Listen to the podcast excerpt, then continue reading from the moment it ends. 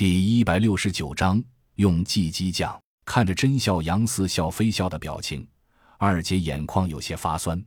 甄洛二人去引开追兵，闹出了那么大的动静，在自己心里实际上是充满担忧的，只是一直不愿意承认，所以一直在心里，在嘴上告诉自己，也告诉别人，他俩一定没事。真正见到了，内心的大石头彻底落地，百感交集，却不知如何表达，才闹得对方笑盈盈的看自己笑话，不经意一个大红脸。为了掩盖自己的窘迫。二姐连珠炮似的发问道：“你们怎么跑出来的？怎么到了这里？还知道了下面基层的情况？又怎么联系到的我们？你说呀！”说话时叉着腰，一手指着甄笑阳。如果不是他涨红的脸颊，单论气势还真有些吓人。其余人笑，甄笑阳笑了一会儿，给了洛奇一个眼神。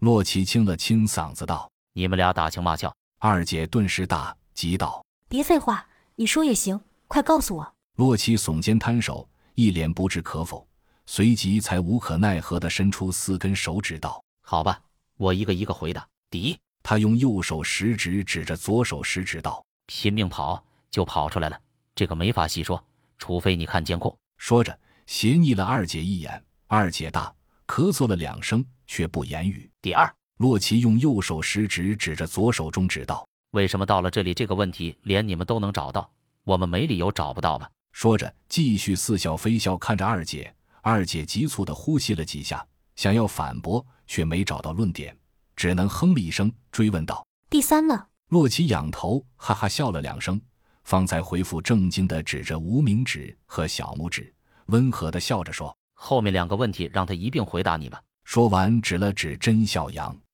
二姐没说话，点了点头。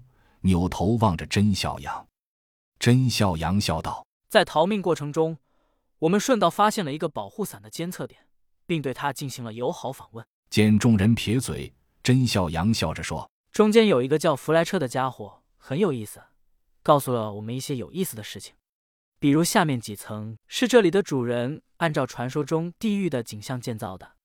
对了，引开楼下狮群的小玩意很有趣吧？那是洛奇带来的。”装满变异体胆汁的生化炸弹，至于后面的事就顺理成章了。不过遗憾的是，顿了顿，他继续说：“那个监测点很快检测到异常，启动了自毁程序，所以我们目前了解到的情报也就截止这七楼了。对了，这里是没有屏蔽的。”说完，抬起手腕看了看，和洛奇对视一眼后放下手臂。众人不知何意，随即他又指着楼梯口几具尸体补充道：“不过可以确定。”这层楼已经安全了。众人沉默。大楼一共十五层，目前他们走到七层，才将将一半。光是第一层就已经让他们损兵折将。如果不是收到信息走了捷径，光下面这几层能不能打通都是未知数。继续往上走没有信心。几人陷入了沉思。